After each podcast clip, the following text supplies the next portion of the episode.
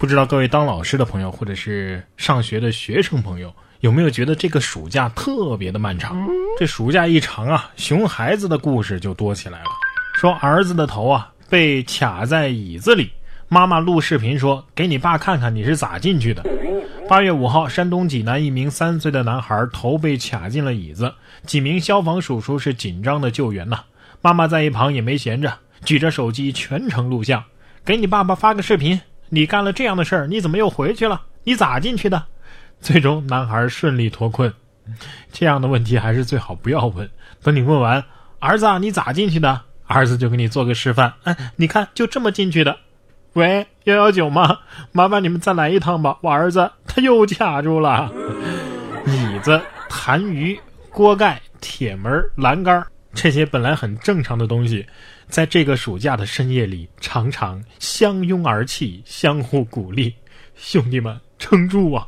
熬过这个月，他们就开学了。是死是活，就是这个夏天了。学生和老师啊，在这个暑假闲得无聊，而像我们这样正常的上班族呢，可能又胖了几斤呐。说胖是工伤，十大又累又易发胖的职业出炉了，你中枪了吗？工作累，回到家就七八点，加班也是家常便饭。一到周末就想瘫着。哎，我说的是你吗？十大又累又容易发胖的职业排行榜最近出炉了，排行第一的是新媒体和广告人，第二位的是行政助理，第三位是 IT 工作者。第四位是销售，第五位是设计师，第六位是教师，第七位是医生和护士，第八位是外卖员，第九是出租车、货车司机，第十位是厨师和餐饮人。这些易发胖的职业里边有你吗？叫我说呀，现在这些新闻也是净扯些没用的，你就直接告诉我能不能找公司赔钱不就得了？同时呢，我也希望大家都能够明白一个道理：你并不是吃什么都会胖的易胖体质。你是什么都吃才这么胖的贪吃体质？有句话不是这么说吗？没有丑女人，只有懒女人。看了下面这条新闻，我才知道啊，女人真的是为了美什么都做得出来呀。说女子为了变美喝小便十一年，专家辟谣尿液可以治病美容。根据美国媒体八月五号的报道，美国一位三十岁的女子卢比卡喝小便十一年了，并且将其涂在脸上。称尿液疗法对皮肤有奇效，可以降血脂和胆固醇。有专家辟谣，目前无法证明饮尿可以治病，而且啊，尿液在体外长期存放是容易生细菌的，涂于破溃的皮肤还会加重感染。哎呀，这个操作是真的骚啊啊！这尿要是真有这么多好处的话，你直接憋住不尿，不就更省事儿了吗？啊，这智商要是华佗在世的话，肯定会对他说。哎呦呵，这脑瓜得开瓢。同样需要治治脑子的还有下面这位劫匪，说女子没带现金，奇葩劫匪竟要求微信转账，抢走了九十六块。四川西昌一名奇葩的劫匪宋某用捡来的水果刀抢劫，发现受害人李女士没有带现金，竟然要求李女士微信转账，抢走其微信上仅有的九十六块钱。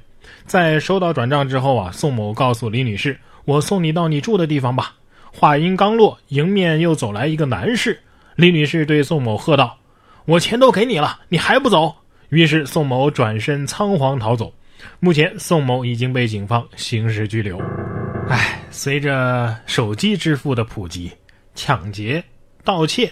这些昔日让手艺人骄傲的老行当，也逐渐成了夕阳产业，甚至沦为年度沙雕新闻的有力竞争地。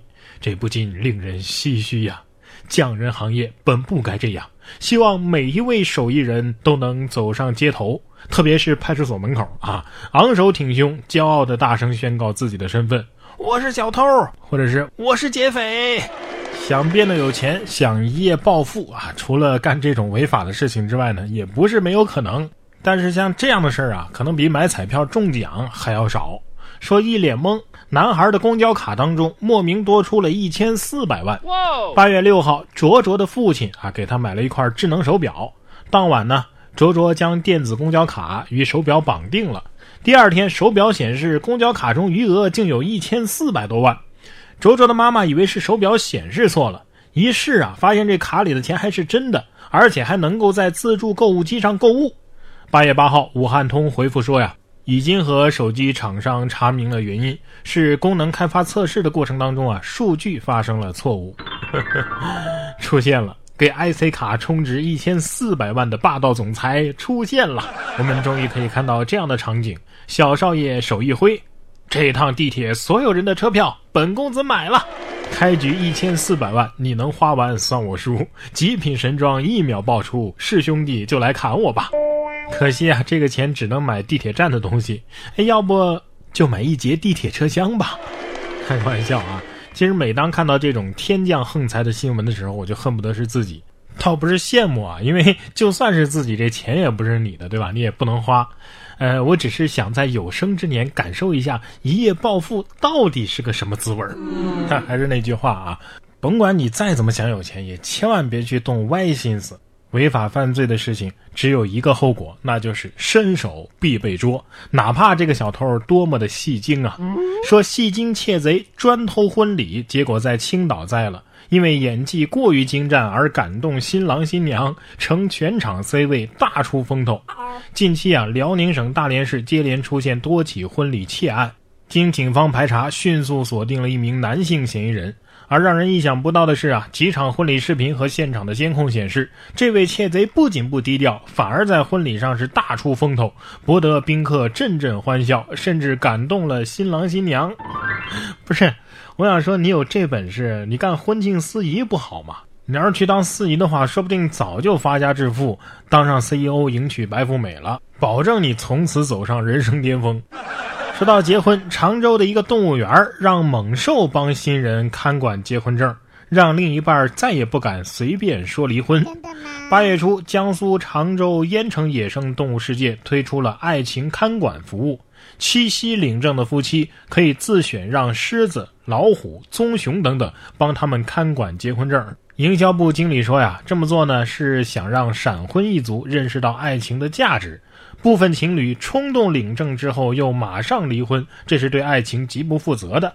总经理称啊，猛兽看管并非是直接把结婚证交给猛兽，而是将结婚证放在保险箱当中，再把保险箱呢放在动物的户外活动场所，有箱子隔离，证件是不会遭到破坏的。所以要离婚的时候去取结婚证是这样的场景吗？呃，您好，呃，我想离婚，想拿一下存在这儿的结婚证。然后老虎说。啊，想离婚可以呀，先打赢我再说。从此没有离异，只有丧偶。